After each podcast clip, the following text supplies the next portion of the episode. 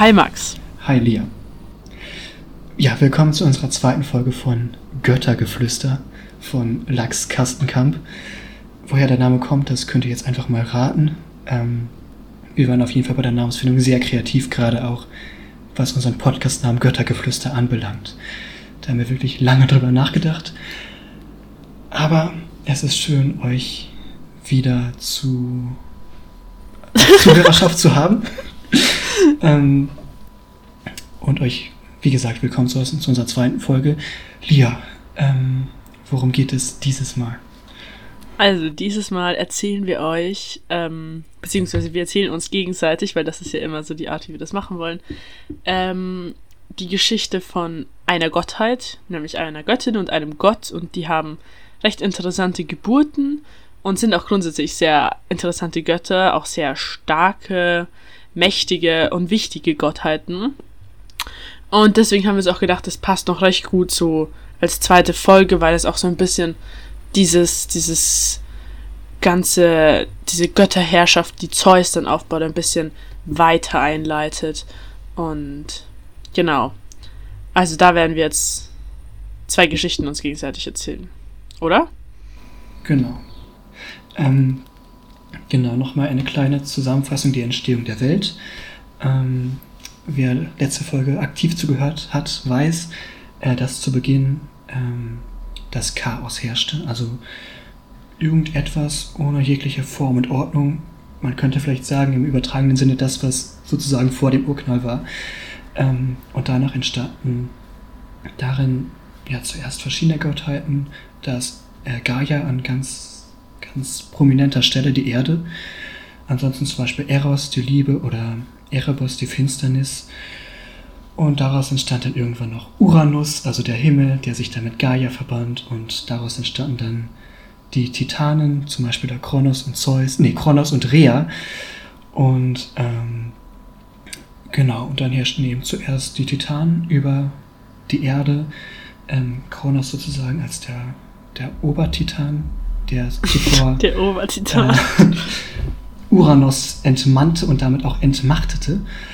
Ähm, genau, und dann aber wurde Kronos selbst irgendwann gestürzt und da hat Lia dann ähm, weitererzählt.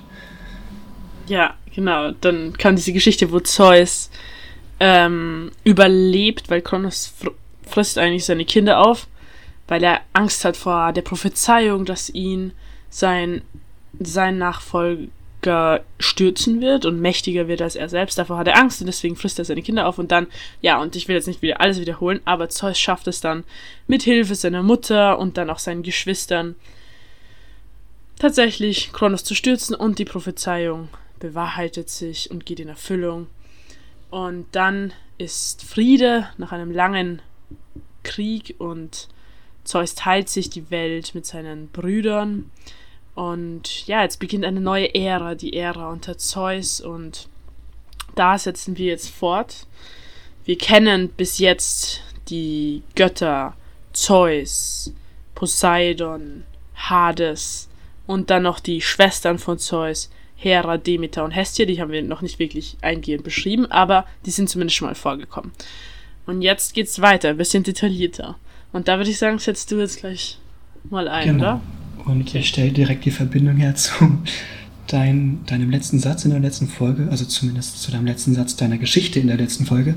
Und zwar ähm, ja, sagtest du ja, dass, dass es eine Prophezeiung gab von Gaia und Uranus oder allgemein eine Prophezeiung in Richtung Zeus, die da sagte, dass sein erstes Kind, sollte es ein Sohn sein, ihn entmachten würde, während eine Tochter ihm ebenbürtig sein sollte.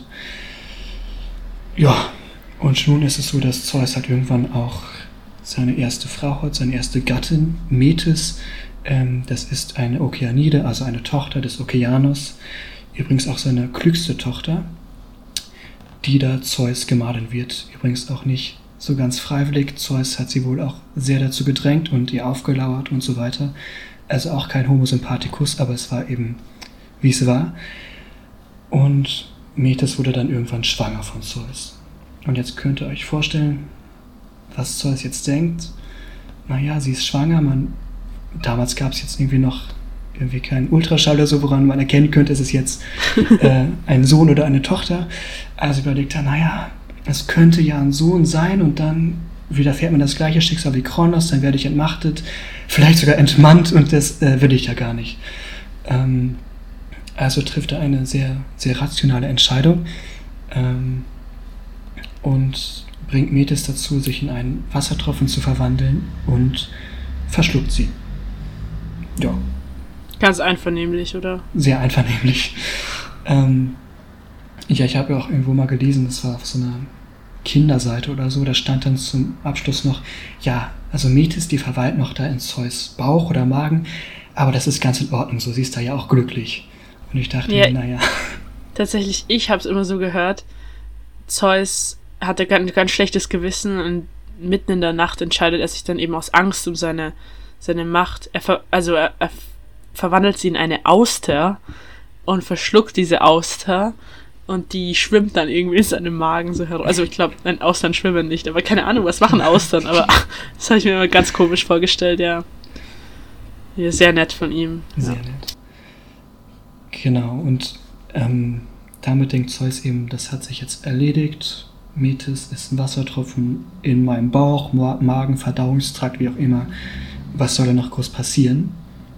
Dachte er. Ähm, nach ein paar Monaten allerdings bekam er Kopfschmerzen. Und zwar so richtig fiese Kopfschmerzen, wo man gar nicht mehr so richtig irgendwie aufstehen kann, vielleicht auch nicht mehr so ganz denken kann. Er, er lag dann da in seinem Himmelbett und war so richtig verzweifelt. Er nahm dann Aspirin, äh, hat sich auch dann von Apoll ähm, ein bisschen was auf seiner Leier vorspielen lassen, weil vielleicht hilft ja Musik, dachte er. Aber die Kopfschmerzen, die wurden immer stärker, immer ärger, immer fieser. Naja, und was macht ein Gott, wenn er Kopfschmerzen hat? Dreimal dürfte raten, Lia, was würdest du sagen? Er, er, er schneidet sich den Kopf auf? Nein. ja, so ungefähr. Also man wird irgendwie seinen Kopf los oder sorgt irgendwie dafür, dass der Kopf nicht mehr in der Lage ist, Schmerz zu empfinden.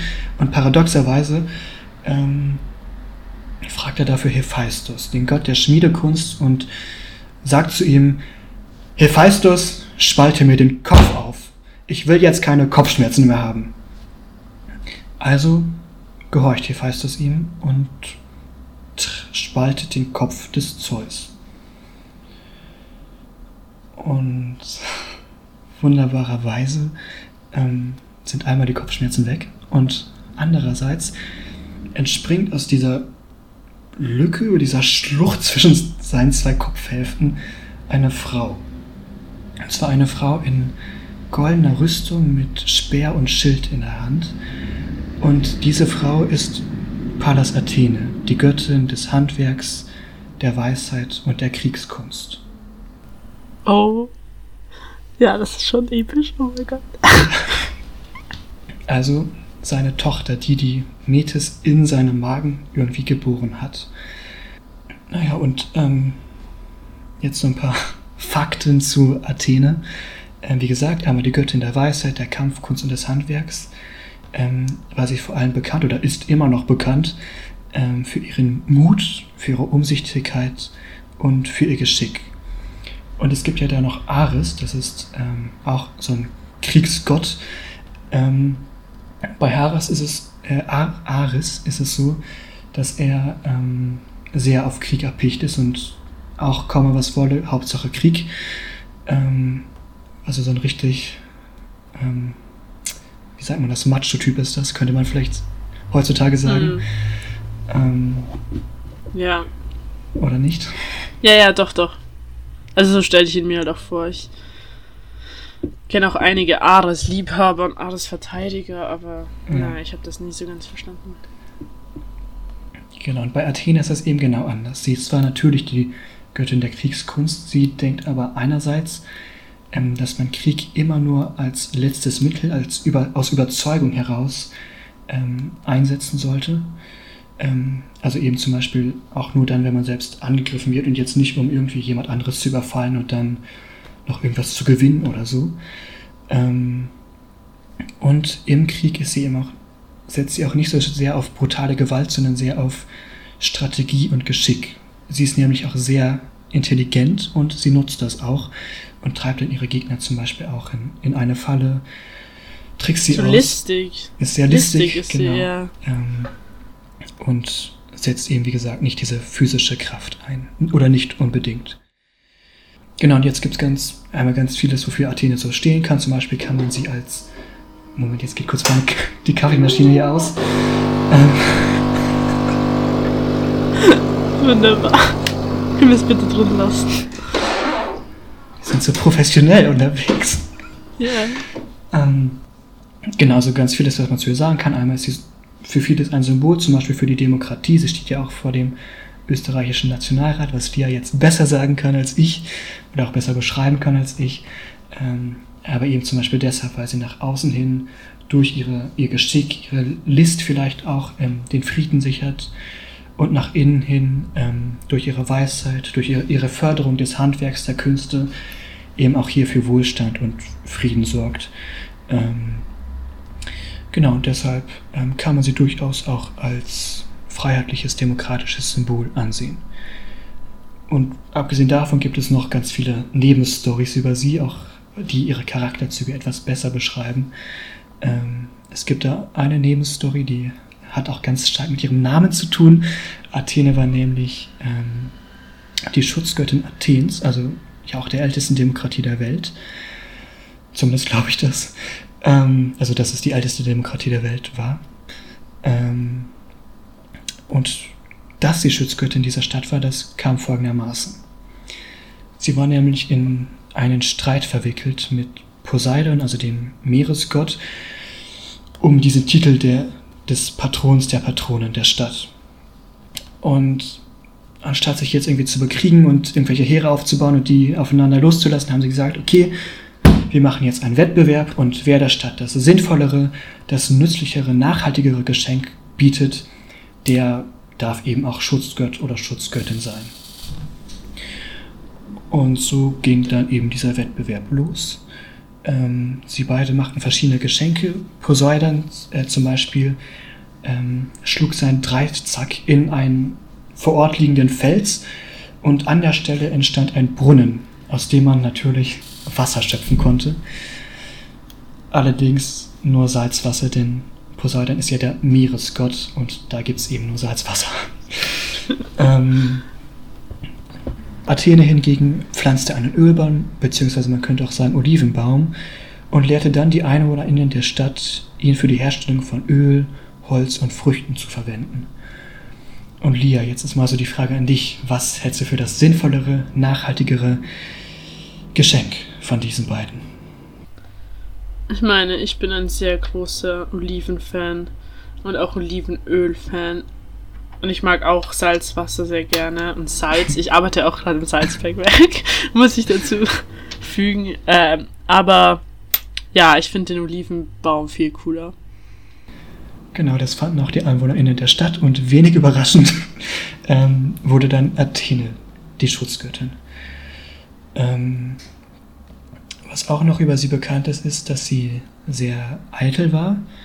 Ähm, es gibt da zum Beispiel die Geschichte von der Prinzessin Arachne und Athene.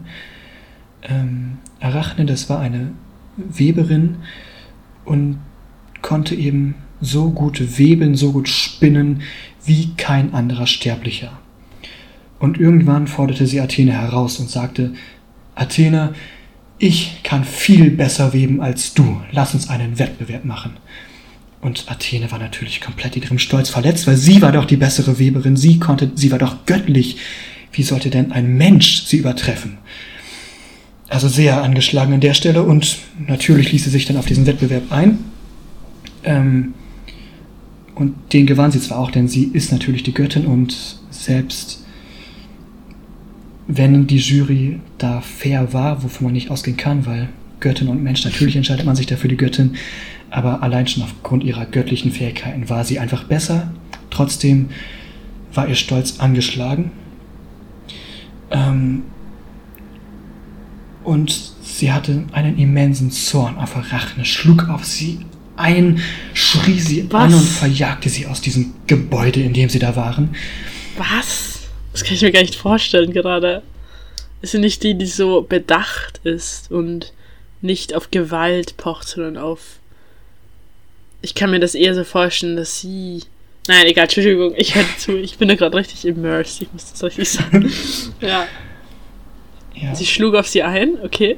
schlug, ja und Arachne, die war komplett verängstigt. Sie ging äh, zu sich in, nach Hause, in, in die Wohnung im zweiten Stock und aus lauter Angst vor weiteren Zorn nahm sie einfach einen Strick und versuchte sich aufzuhängen. Aber Athene kam ihr dann zuvor und verfluchte sie. Sie- verwandelte diesen Strick in ein Spinnennetz und Arachne in eine Spinne und verfluchte sie und all ihre Nachkommen dazu, auf Ewigkeit zu spinnen. In Form einer Spinne und so entstanden übrigens auch die Spinnen. Und daher kommt auch das Wort Arachnophobie. Ähm, also man kann hier sehen, Athene einerseits ähm, sehr mutig, sehr geschickt, sehr intelligent, andererseits auch sehr eitel und kann sehr, sehr ausfallend werden. Ähm, also es sind so zwei Seiten einer Medaille, könnte man vielleicht sagen. Und vielleicht noch eine ähm, letzte Geschichte über sie. Ähm, zwei letzte Geschichten. Eine letzte Geschichte, ein letzter Fakt, der mir auch sehr wichtig ist. Aber eine letzte Geschichte. Ähm, sie war auch zeitlebens, das heißt, sie ist immer noch ähm, jungfräulich. Man könnte vielleicht sagen, zumindest kann man das hi- hineininterpretieren als Zeichen der Selbstbestimmung und der Unabhängigkeit. Ähm, allerdings ist sie gleichzeitig auch eine Göttin, die sich sehr stark der Kinder annimmt und, so sagt es zumindest eine Quelle, ähm, den Müttern Fruchtbarkeit gewährt. So oder so gibt es da eine Geschichte mit Hephaistos. Ähm, und zwar begehrt Hephaistos Athene und möchte eben auch Sex mit ihr haben. Athene will nur nicht. Das zählt nur nicht so viel. Ähm, und Athene schafft es schon, Hephaistos irgendwie auszuweichen, ihn wegzustoßen. Als sie das tut, ähm, ist sie allerdings schon befleckt von dem Samen von Hephaistos. Ähm, den hat sie auf ihrem Bein verschüttet und Athene ist komplett an, angewidert und wischt diesen Samen weg und verschüttet ihn, ihn auf der Erde Gaia. Und da passiert irgendwie etwas ganz Komisches und zwar ähm, vermischt sich dieser Same mit Gaia und daraus entsteht ein Wesen, das ist halb Schlange, also der Unterteil ist schlangenförmig und der Oberteil ist menschlich. Und dieses Wesen heißt Erich- Erichtonius. Und interessanterweise erkennt Athene diesen Erichtonius auch als ihren Sohn an. Sie zieht ihn auf und später wird er sogar König von Athen. Er wird ein sehr weiser König und erfindet so zum Beispiel das Rad und den Wagen. Also falls ihr schon immer mal wissen wolltet, wer das Rad erfunden hat, es war Erichtonius. Weißt du zufällig, ob Hephaistos auch Verantwortung übernimmt für dieses Kind? Soweit ich weiß nicht, nein. Wow. Ja. Ähm, ein interessanter Fakt, auf den ich gestoßen bin, der stammt von Michael Köhlmeier. Allgemein könnten wir vielleicht auch mal so professionell werden, unsere Quellen zu verlinken. ähm, Das ist aber eine gute Quelle, ist wirklich professionell. ähm, und zwar sagt er, dass ein Wandel zwischen der Ilias und der Od- Odyssee stattfindet. Ähm, beide sollen ja von Homer geschrieben sein. In der Ilias geht es um den Trojanischen Krieg, also da, wo irgendwie so alle Welten aufeinander clashen, die Götterwelt, die menschliche Welt und dann finden sich alle Personen, die irgendwie wichtig sind, in diesem Trojanischen Krieg zusammen. Ähm, und dann in Odyssee geht es eben um die anschließende Irrfahrt des Odysseus. Genau. Und was eben hier ganz interessant ist, ist, dass in der Ilias ähm, die Götterwelt noch so in ihrer vollen Pracht, in ihrer vollen Buntheit vorhanden ist und dass die Götter und Göttinnen hier eben auch sehr menschliche Eigenschaften noch haben. Sie bekriegen sich auch einander, wie gesagt, sie nehmen ja im Trojanischen Krieg auch ähm, jeweils Stellungen für verschiedene Seiten ein. Und genau, es gibt einfach eine ganz, ganz große, vielfältige Götterwelt. Und in der Odyssee ist das schon ganz anders. Es gibt zwar noch diese Götter und Zeus ist auch noch irgendwie der Hauptgott, Ähm, allerdings wird Zeus hier zum Beispiel auch schon ähm, ja, eher symbolhaft oder folkloristisch beschrieben. Und ähm, sehr in den Vordergrund tritt eben Gött, äh, die Göttin Athene, die Odysseus auf seiner Irrfahrt begleitet. Und ähm, dabei wird sie immer mehr zu einem zu einer Leitschnur für Odysseus, könnte man vielleicht sagen, und vielleicht uns auch zu einer Art Gewissen. Und gerade dieser Punkt mit dem Gewissen ist sehr interessant, denn wenn es wie in der Ilias so ganz viele Götter gibt mit ganz vielen verschiedenen Meinungen und Persönlichkeiten und so weiter, dann kann man schlecht davon reden, dass es irgendwie jetzt eine göttliche Moral gibt, ein Gewissen, nach dem man sich jetzt irgendwie richten kann. Ähm, und das ist eben in der Odyssee anders. Da gibt es nur Athene und Athene verkörpert immer mehr so ein, eine moralische Richtschnur, eine göttliche Moral, ähm, die man sich zu Herzen nehmen kann. Und man könnte eben sagen, dass zwischen der Ilias ähm, und der Odyssee ein Wandel hin zum Monotheismus, zum Eingottglauben stattfindet. Und die Schlussfolgerung daraus finde ich sehr interessant, weil es bedeutet ja, Athene ist Gott und Gott ist weiblich. Ähm mhm. ja, okay, und, interessant. Und mit äh, dieser Anregung würde ich jetzt auch meine Ausführungen schließen. Athene ist Gott. das ist. Ich muss jetzt noch kurz was sagen, weil ich das. Also, das ist schon interessant, wie du das jetzt gesagt hast. Ich habe das halt immer so gesehen, dass es ist in der Odyssee halt.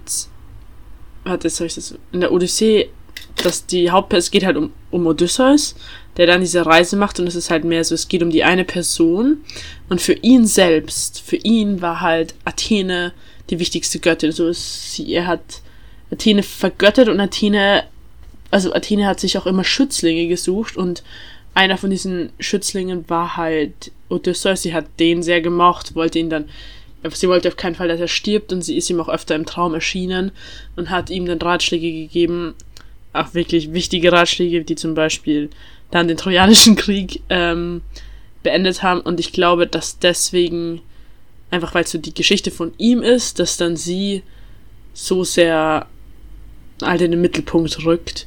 Ich glaube, wer auch noch vorkommt recht oft ist Poseidon, weil diese Irrfahrt ja auch auf dem Meer stattfindet, somit und diese Feindschaft zwischen Athene und Poseidon schon besteht. Die besteht, glaube ich, seit dieser Geschichte, die du erzählt hast, mit, mit der Gründung von Athen und der Namensgebung von Athen. Ähm, seit diesem Moment an hassen sich, glaube ich, die beiden Götter und deswegen ist es so ein Kampf. Poseidon will den Tod von Odysseus und Athene will Odysseus beschützen. Und du hast, glaube ich, du hast richtig, wirklich recht, dass es gar nicht so um die anderen Götter geht in dieser Geschichte. Und aber finde ich auch sehr cool, wenn, wenn man dann gleich vom, von Hauptgöttin Athene ausgeht, ja. ja. Genau. Okay. Ich will jetzt ähm, erzählen von einem anderen Gott, ein ganz anderer, der jetzt aber auch schon vorgekommen ist, leider irgendwie sehr negativ ähm, und zwar von Hephaistos. Und zuerst einmal beginnt das alles mit einer sehr ungewöhnlichen Geburt. Und zwar geht das jetzt in eine Zeit zurück, als noch nicht sehr viele von den Hauptgöttern entstanden sind. Wie soll ich das sagen? Also es ist noch eine sehr junge Zeit in der Ära Zeus und Hera ist noch nicht mit Zeus zusammen, also wer das vielleicht schon gewusst hat, dass die nachher ein Paar werden, sind übrigens Geschwister. ähm, genau, ich glaube, Zeus ist eben mit entweder noch mit Metis oder mit, mit seiner Nächsten, der hat ja ganz, ganz, ganz viele. Und Hera, die Schwester von Zeus, mh, mm, hat gar keine Lust auf Männer, also wirklich, äh, sie wird zwar begehrt, auch da schon, glaube ich, von, von Zeus, aber sie, sie sie zieht sich da komplett zurück und ähm, lässt die alle stehen und sie will jedoch sehr bald dann eine Familie gründen, aber ohne einen Mann. Das ist ihr ganz wichtig. Und sie sagt, okay, ich bin eine Göttin und ich kann es auch schaffen. Ich will ein Kind haben. Und sie zieht sich zurück auf einen Berg namens Olymp, damals noch nicht der Hauptsitz der Götter. Und ganz oben an, in der Spitze, dort wo der Berg die Wolken kitzelt, dort verborgen hinter den Wolken, schafft sie dann tatsächlich das Wunder und bringt ganz alleine ein Kind auf die Welt, Hephaistos. Das Ding ist nur, dieses Kind ist unglaublich hässlich. Sie sieht das Kind und erschrickt förmlich. Ähm, und sie schämt sich sofort. Oh Gott, was werden die anderen Götter von mir denken? Ich bringe ein halbes Monster zur Welt. Das Gesicht ist komplett verschrumpelt. Ein Bein ist länger als das andere. Und der erste Instinkt ist, dass sie das Kind einfach vom Berg schmeißt. Und das macht sie auch. sie wirft das Kind vom Olymp und das Kind fliegt minutenlang, so hoch ist dieser Berg, auf die Erde hinab. Und nach wenigen Minuten schon bekommt sie ein sehr schlechtes Gewissen und springt dem Baby hinterher. Doch es ist schon zu spät. Sie kann Hephaistos nicht mehr einholen. Der schmettert auf den Boden und wäre natürlich gestorben, wäre er kein Gott gewesen. Und so bleibt er bewusstlos liegen, bis ihn dort unten auf der Insel Lemnos, auf die er gefallen ist, zwei Meeresnymphen finden, nämlich Tethys und Eurynome. Und diese beiden wohnen in einer Höhle am, am Meeresrand, am Strand und sind sind sehr begabt in der Schmiedekunst und haben dort ihre eigene Schmiede. Ich stelle mir das übrigens sehr cool vor, immer. Immer wenn diese, diese beiden Nymphen, die zusammen in ihrer Schmiede wohnen, ja. Und die finden diesen bewusstlosen, dieses Baby, dieses Götterbaby und beschließen es aufzuziehen. Also sie adoptieren diesen Hephaistos, wo sie nicht wissen, wie der hergekommen ist helfen ihm, geben ihm Nektar und Ambrosia, die Speisen der Götter, und somit kommt er sehr schnell zu Kräften und wächst dann dort auf, lernt die Schmiedekunst und man merkt gleich, er ist sehr, sehr talentiert und er liebt vor allem seine Arbeit. Er liebt die Schmiedekunst und er verbringt stundenlang in der Schmiede seiner, seiner Adoptivmüttern und ja, ist eigentlich auch eine sehr ähm, vertraute und ich würde fast sagen, Familie, die da entsteht dann. Und jahrelang weiß er aber nichts von seiner eigentlichen Mutter. Und auch die wagt sich nicht wirklich da an, sein, an ihren Sohn ranzutreten. Sie weiß, dass er überlebt hat, dass er da irgendwo ist, aber ja, vielleicht schämt sie sich noch grundsätzlich dafür, dass sie ihn runtergeworfen hat und alles.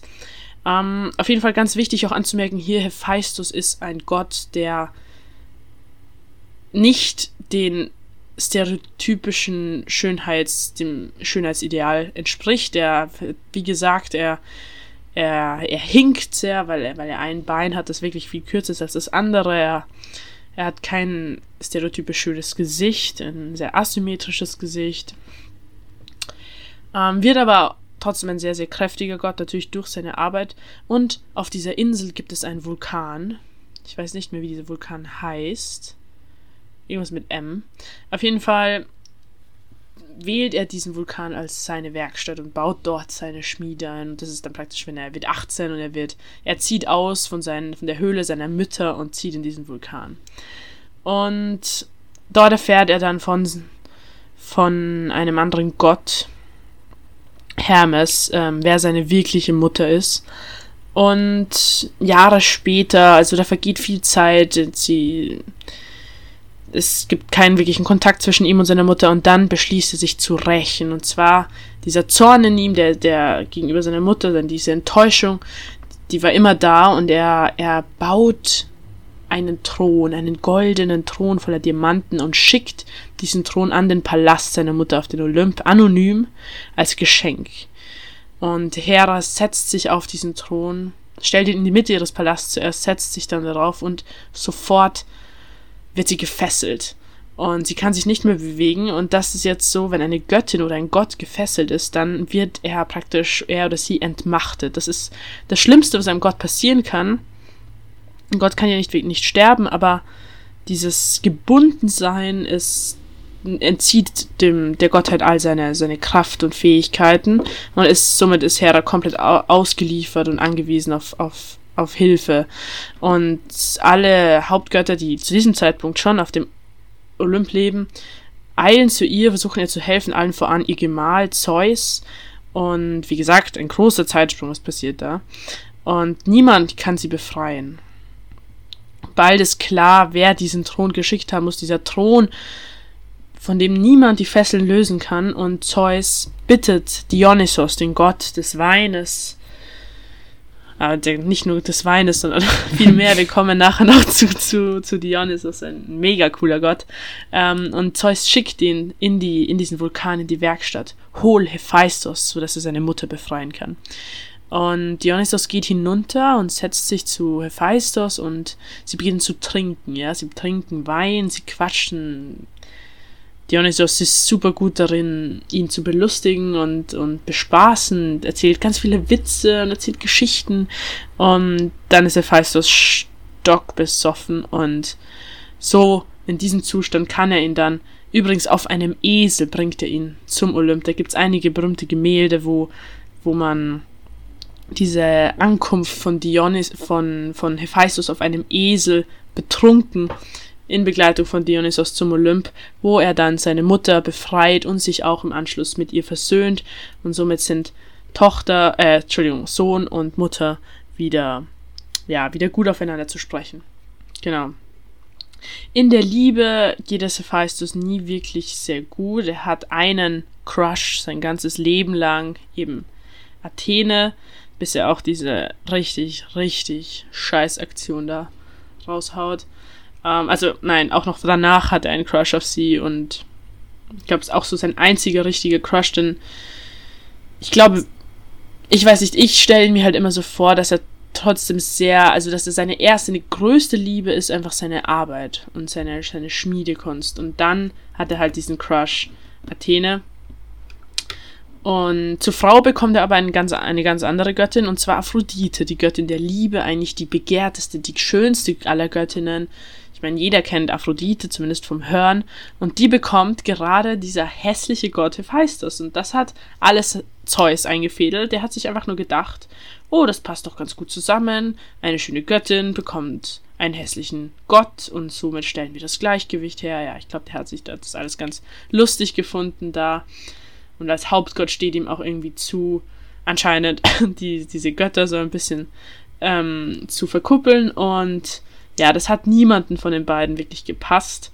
Ähm, und somit war das auch keine gute Beziehung. Also Hephaistos blieb die meiste Zeit einfach in seiner Werkstatt, hat sich nicht wirklich um seine Frau gekümmert und Aphrodite ist fremdgegangen, die ganze Zeit, nicht von der Sekunde an, wo Hephaistos den Schlaf, ähm, ihr, ihr Gemach verlassen hat, hat sie sich dann begnügt mit, mit Ares, den hatten wir auch schon, den Gott des Krieges.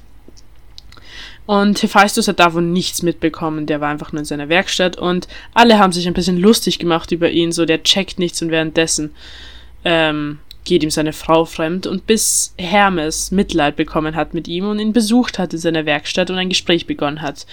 Du, Hephaistos, hast du eigentlich eine Ahnung davon, was die Götter über dich so reden auf dem Olymp? Und Hephaistos so, nein, das interessiert mich schon, was die über mich, über mich sagen. Und dann hat ihr, erzählt ihm halt Hermes, ja, deine Frau Aphrodite, von dem Moment an, wo du in deine Werkstatt gehst, kommt Ares in dein Schlafzimmer und sie verbringen dort den ganzen Tag. Und da fällt es, feißt es wie Schuppen von den Augen. Plötzlich macht alles Sinn. Ja, und, und Hermes fragt ihn, hast du dich denn nie gefragt, warum Aphrodite deine Söhne Phobos die Furcht und Deimos Schrecken getauft hat, genannt. Solche Namen würden dir doch gar nicht in den Sinn kommen. Und äh, ja, das sind Ares Kinder, das sind nicht deine Söhne. Und Hephaistos checkt, ja, deswegen haben sie sich nie für die, für die Schmiede konzentriert, für die feine Kunst, wie sagt man das auf Englisch? Äh, ich habe nur das englische Wort, für die Art der, ähm, ja, you know it's an art, aber es ist, es ist keine Art, es ist, ja, egal. Auf jeden Fall ähm, für das Schmieden von, von Schwertern und Kunstwerken und Schildern und ähm, sie wollen sich die ganze Zeit nur prügeln und, und kämpfen und blutrünstig sind diese Söhne. Und von da an, ja, die Beziehung zu diesen Söhnen übrigens, könnt ihr euch vorstellen, ist auch nicht wirklich gut.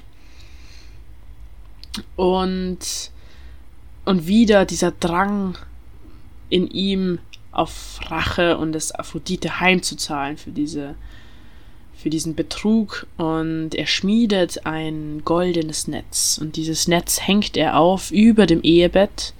Und als er am nächsten Tag in die Werkstatt geht, kommt wie üblich Ares hinein in das Zimmer, legt sich zu Aphrodite. Wenn sie gerade anfangen wollen, so richtig Spaß zu haben, fällt das Netz über sie und fängt sie. Denkt wieder an dieses Entmachten durch das Gefangensein, durch das, das Netz. Und ja, sie können sich nicht befreien und darauf lädt Hephaistos alle Götter des Olymps ein. Er will, dass, dass dieses, dieses Paar ausgelacht wird. Er will, will es ihnen heimzahlen. Und in einer Fassung, die ich gehört habe, kommt aber nur Zeus und ich glaube Poseidon, ein Hermes, Apollon, die Frauen auf jeden Fall kommen nicht zu diesem, zu dieser Einladung. Das, denen ist das so ein bisschen zu dumm. Und ja, und dann wird, dann lachen sie erstmal alle und und dann wiederum sagt Zeus aber, du, jetzt, du bist ja auch nie da für deine Frau, du musst es auch ein bisschen verstehen. Sie ist die Göttin der Liebe, sie braucht das, sie braucht eine, eine Affäre mit diesem attraktiven Krieges, Kriegsgott. Und ähm, ja, dann befreit er sie wieder, aber ja, diese Beziehung ist einfach grundsätzlich schwierig. Im Trojanischen Krieg, den du auch schon angesprochen hast, wo eben die Götter so richtig mitmischen und jeder auf einer Seite steht, da ist Hephaistos auf der Seite seiner Frau. Also bleibt er ihr irgendwie treu und er kämpft für die Trojaner mit Aphrodite. Wir werden, glaube ich, noch eine eigene Folge über den Trojanischen Krieg machen, weil es einfach richtig, ja, eine Sache für sich ist. Aber da wiederum sind, kämpfen sie Seite an Seite, aber sonst ist da nicht wirklich viel, viel Liebe, muss ich sagen.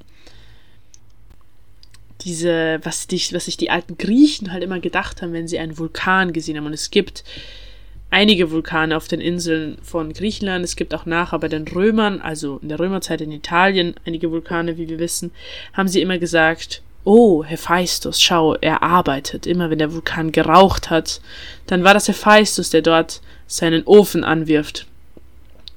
Und so haben sie sich die Vulkane erklärt und auch somit der römische Name für Hephaistos Vulkanos. Ja. Und in der Götterwelt, wenn ihr jetzt denkt an irgendwelche richtig wichtigen Kunstwerke oder Artefakten, Tribut, Attribute von Göttern, ähm, der Dreizack, der von der Poseidon, der Sonnenwagen des Helios, des Sonnengottes, ähm, der das Schwert und das Schild des Achilles, ähm, das alles sind Werke von Hephaistos.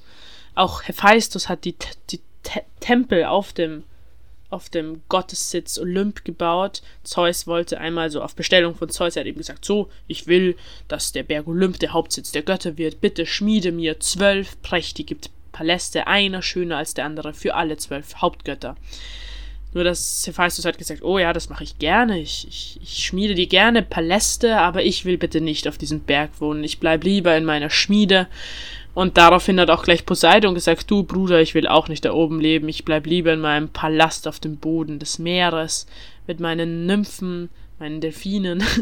Und auch Hades, der zweite Bruder des Zeus, sagt ihm dann, ja, dann bleibe ich aber auch in meiner Unterwelt. Dort habe ich alle Diamanten das, alle Bodenschätze gehören mir, ich kann mir einen viel schöneren Palast in den Tiefen der Unterwelt bauen.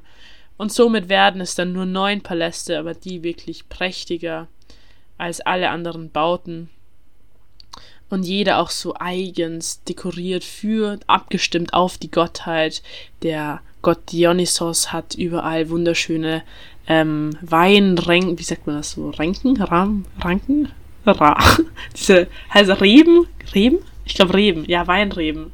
Und ja, ähm, wirkt wie so ein, ein Heurigen. Kennst du einen Heurigen? Ich glaube, das ist österreichisch. ja, egal. Ähm, also da trinkt man so Wein und, und Käseplatten, okay. ja. Ich glaube, das ist ein Restaurant. Ich glaube, ich stelle dir jetzt auch nicht den Tempel wie so ein Restaurant vor, aber ja. Und ähm, ja, der Palast von Ares hat Totenköpfe abgebildet, Schlachten, berühmte Schlachten, äh, Gemälde von Schlachten und ja, jeder, jeder Palast halt abgestimmt auf die Gottheit und das alles Werk von, von Hephaistos und ja, ich glaube, das, das war jetzt so meine Introduction zu Hephaistos und jetzt, jetzt gibt es eben schon, es formt sich so langsam so das Bild. Zeus haben wir dann Athene, seine Lieblingsgöttin, äh, seine Tochter ähm, und Hephaistos, der, der hinkende, hässliche Gott, der talentierte Gott der Schmiedekunst. Und ein bisschen haben wir jetzt schon mitbekommen, auch ein bisschen über Poseidon und Ares und so. Ja, also es formt sich langsam das, das ganze System. Ja. Genau. So, was, was sagst du zu? Also zuerst zu heißt Bravo, bravo. Ah. ja, du auch, du auch. Bravo. ähm, nicht, also es ist jetzt, hat jetzt wenig mit Mythologie zu tun, aber zu Beginn deiner Geschichte muss ich an so einen Ladykracher-Sketch denken. Ladykracher von Anke Engelke. Ähm, da war es so, da hatte. Was ist das? Ein Ladykracher-Sketch? So Comedy. Ah, okay. Ähm, genau, und da, ähm, also kann man auf YouTube gucken. Und da ähm, hatte eine Frau gerade ein Kind bekommen, war im Krankenhaus und es ging jetzt irgendwie darum, dass sie das Kind noch nicht in den Armen gehalten hatte und das Kind jetzt zu ihr kommen sollte. Dann betritt, betritt allerdings die Ärztin den Raum und sagt so, sind Sie sich sicher, dass Sie Ihr Kind sehen wollen? Und die Mutter war so, ja, natürlich, es ist doch mein Kind. So ging das eine Zeit hin und her und dann fragt die Mutter so, aber warum darf ich denn mein Kind nicht sehen? Und die Ärztin war so, nun ja, also Ihr Kind ist halt einfach sehr hässlich. Also man guckt es an, aber da ist nix. Also normalerweise ist es ja bei Babys so, dass sie einfach so niedlich sind, dass man die einfach knuddeln möchte, aber ihr Kind, das ist, ja, also das hat Arme, das hat Beine, aber so gern haben kann man das nicht.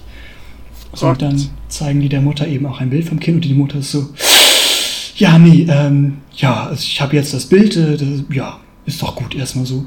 Und dann nach verlassen sie und ihr Mann fluchtartig das Krankenhaus. Und da musste ich gerade so. Und lassen das Kind dort? ja. Ähm, oh mein Gott, so ein. Zumindest schleudern sie es nicht aus dem Fenster des Krankenhauses. Das ist ja so ein Herr. ja. Hast du Wunder gesehen? Oder gelesen? Das Buch? Äh, ja, ich glaube schon, aber es ist schon lange her. Ja, das, oh mein Gott, so ein schönes Buch. Da geht es auch um so ein Kind, das halt so ein, ich glaube, entstelltes Gesicht hat. Ähm, oder halt ja, oh mein Gott. Ich habe so geweint bei dem Film und ich glaube bei dem Buch auch.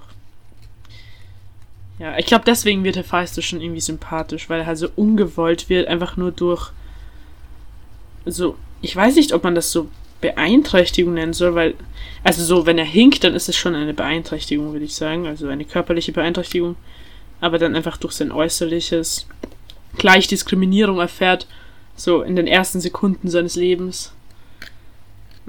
Ja, aber natürlich, ich meine, seine Aktionen von später rechtfertigen jetzt, werden jetzt nicht deswegen gerechtfertigt. Genau. Ja. Genau, das habe ich mir eben auch gedacht. Ich, irgendwie einerseits kann einem fast schon leid tun oder man hat irgendwie so, man fühlt so mit ihm oder denkt sich, naja, das, was du alles gesagt hast, aber auf der anderen Seite ähm, ist es halt scheiße, Leute zu vergewaltigen oder zu versuchen zu vergewaltigen oder auch zu fesseln. Ähm, vielleicht hat nur, vielleicht hat er nur 10 Sekunden diesen Samen auf weißt du, er fühlt sich nicht so, nicht so schuldig. Ja. Er hat nur ganz schnell den Samen auf sie gespritzt und es waren nur 18 oder 9 Sekunden und somit keine Vergewaltigung. Ja, ich weiß nicht, ich, ich habe ihn nie so als einer meiner Lieblingsgötter gesehen gehabt, als ich so, also eben als ich ein Kind war und die griechischen Sagen gehört habe. Da war ich eher so noch Fan von Athene, also richtig großer Fan von Pallas Athene. Und jetzt in so ein bisschen in der Vorbereitung, als ich mich nochmal eingelesen habe zu Hephaistos, fand ich ihn eigentlich. Ich habe tatsächlich diese Geschichte mit, mit dieser Vergewaltigung vielleicht habe ich sie unterbewusst übersprungen und nicht gelesen gehabt, sondern ich habe halt eher so gelesen, dass er einfach so ein Liebhaber von seiner Arbeit war und so ein detailzentrierter ähm, Schmied und, und dadurch, dass er einfach, ja, alle haben ihn, haben sich über ihn lustig gemacht und er hatte kein Glück in der Liebe, aber es hat ihn alles auch nicht wirklich so interessiert, sondern er war halt einfach so ein, ah, so, ja, und das, okay, wunderbar ausgedrückt hier, wunderbar. Aber das war halt so sympathisch irgendwie und, und, ja, und ich mag ihn eigentlich. Aber, ja, Am Ende muss ja jeder Gott irgendwie Scheiße bauen und wieder alles. Wirklich, das ist bei jedem so, auch bei Athene. Athene, wie gesagt, könnte so cool sein. Und dann macht sie aber richtig. äh, Also richtig dumme Scheiße. Es gibt, glaube ich, noch andere Geschichten, über die wir dann noch so Medusa und und so, über die wir dann noch eigene Folgen machen können, weil das schon große Themen sind, wo man auch das alles aus so feministischen Perspektiven betrachten kann. Ähm,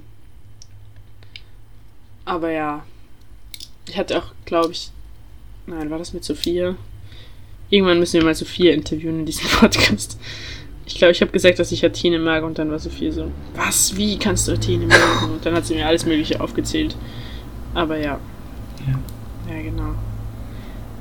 Ja, aber ich meine, andererseits, wenn man jetzt überlegt, dass irgendwie die Mythologie und die Götterwelt irgendwie auch so ein Vorbild oder ein Sinn, sinnbildlich stehen sollen für unsere Welt, dann ist es ja irgendwo auch ganz beruhigend zu wissen, dass es jetzt niemanden gibt, der irgendwie perfekt ist, sondern dass wir alle irgendwie Ja, unsere Macken das haben. stimmt.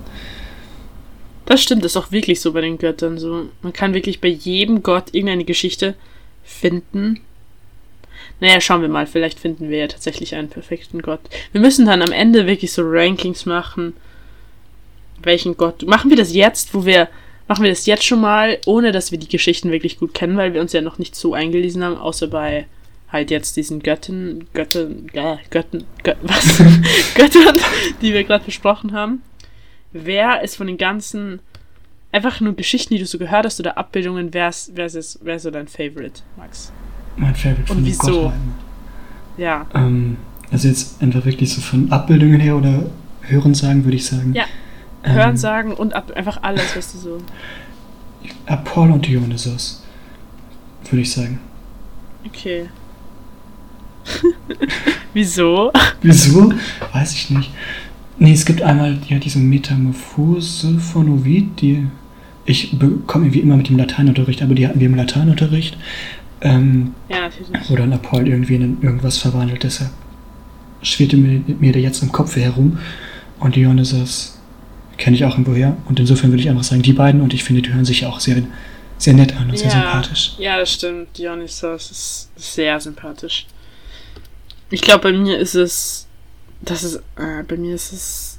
Es war lange Zeit Poseidon, obwohl das wirklich einer der schlimmsten Gott Götter ist. So, das, das weiß ich jetzt. So nach, nach Zwangrecherche musste ich mir das so eingestehen, obwohl ich ihn halt einfach nur cool fand. Aber das war sehr optisch, glaube ich, so Dreizeug und ich habe immer gespielt. Ich habe im Meer und in der Badewanne immer gespielt, dass ich Poseidon bin und ja, deswegen glaube ich einfach so von der Kindheit noch geprägt. Und jetzt so mit dem ganzen Wissen, so würde ich Artemis und Dionysos sagen.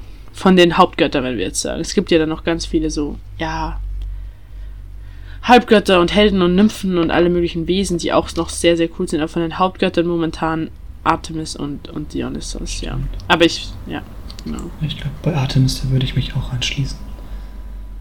Ja, sie hat auch so. Ja, sie ist einfach cool und sie hat auch so Gay-Vibes, aber so auf die coole Art.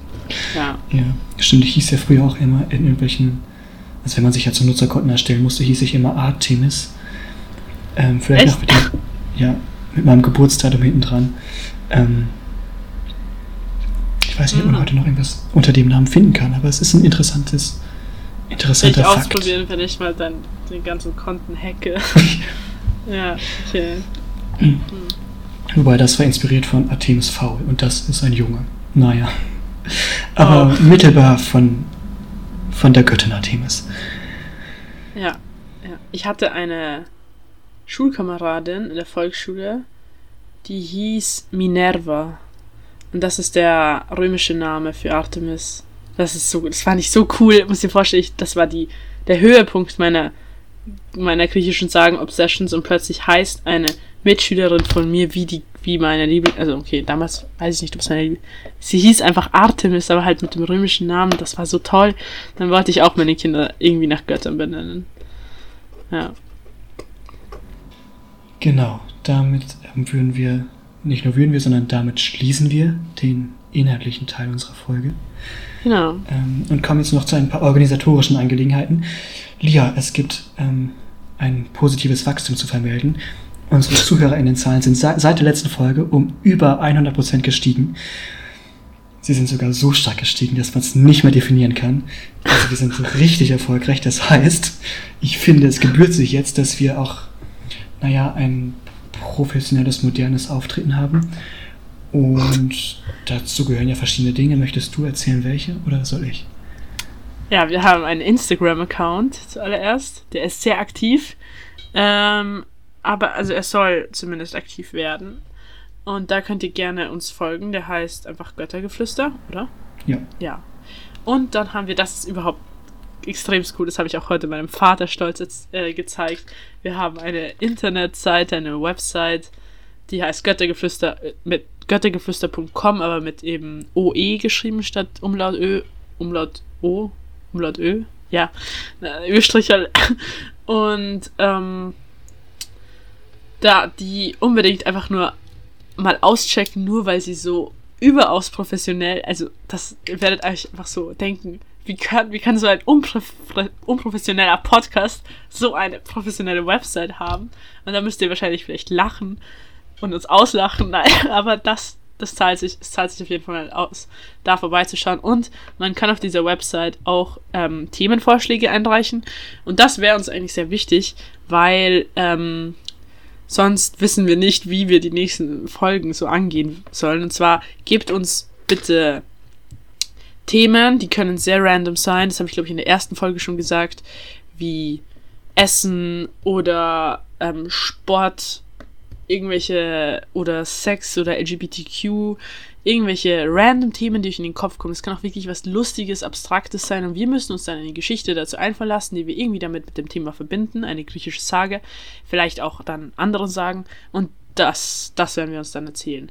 Und somit könnt ihr dann, ja, dann ein bisschen beeinflussen, über was wir reden. Das ist, macht es einfach auch interessanter für uns, weil wir dann nicht so diese festen Geschichten, die man einfach so dann chronologisch erzählt in der griechischen Mythologie, wählen müssen, sondern wir wählen wir suchen uns selbst einfach auch so nach, nach Geschichten, die vielleicht jetzt nicht so bekannt sind oder die in einem interessanten Kon oh Gott, ich rede viel zu lang, ich merke schon, aber die in einem ähm, ja, abstrakten Kontext dann gewählt sind, ja. Genau. Deswegen bitte Themen einreichen, das ist uns wirklich, wirklich wichtig. Und diese Website anschauen. Genau. Und natürlich auch immer gerne, gerne Feedback geben, Kommentare da lassen.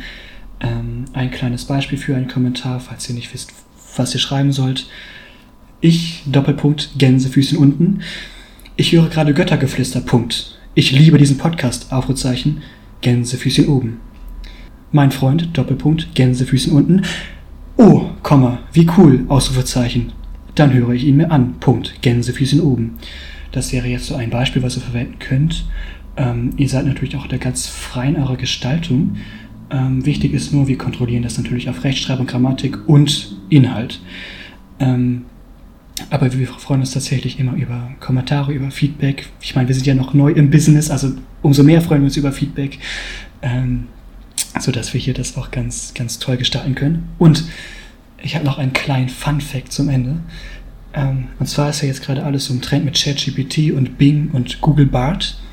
Ähm, und manchmal, wenn mir so langweilig ist und wenn ich mich wichtig fühlen möchte, dann frage ich eben Bing oder so, was ist Göttergeflüster? Wer ist Max Kampf? Wer ist Lia? Und so weiter. Ähm, und was? Also manchmal, das klingt jetzt so traurig, aber... Nein, nein, nein, aber was und dann kommt... Dann kommt, dann kommt also bei Bing, Bing ist echt gut, der sagt dann ja, es ist von Max und Lia, sein Podcast, der äh, Bing ähm, schreibt einfach eins zu eins teilweise auch ab, was auf unserer Internetseite steht. Aber ähm, seit vor, nee, gestern, glaube ich, ist ja Google Bart auch für Deutschland draußen oder Österreich vielleicht auch, ich weiß es nicht, wahrscheinlich schon, auf Deutsch halt. Ähm, und dann habe ich Google, Google Bart gefragt, ja und, was ist Göttergeflüster? Und dann hat er so komplett herumfantasiert und gesagt, ja, Google Bart, das, äh, Göttergeflüster, das ist ein Podcast von Simon Stark und Simon Melz oder so.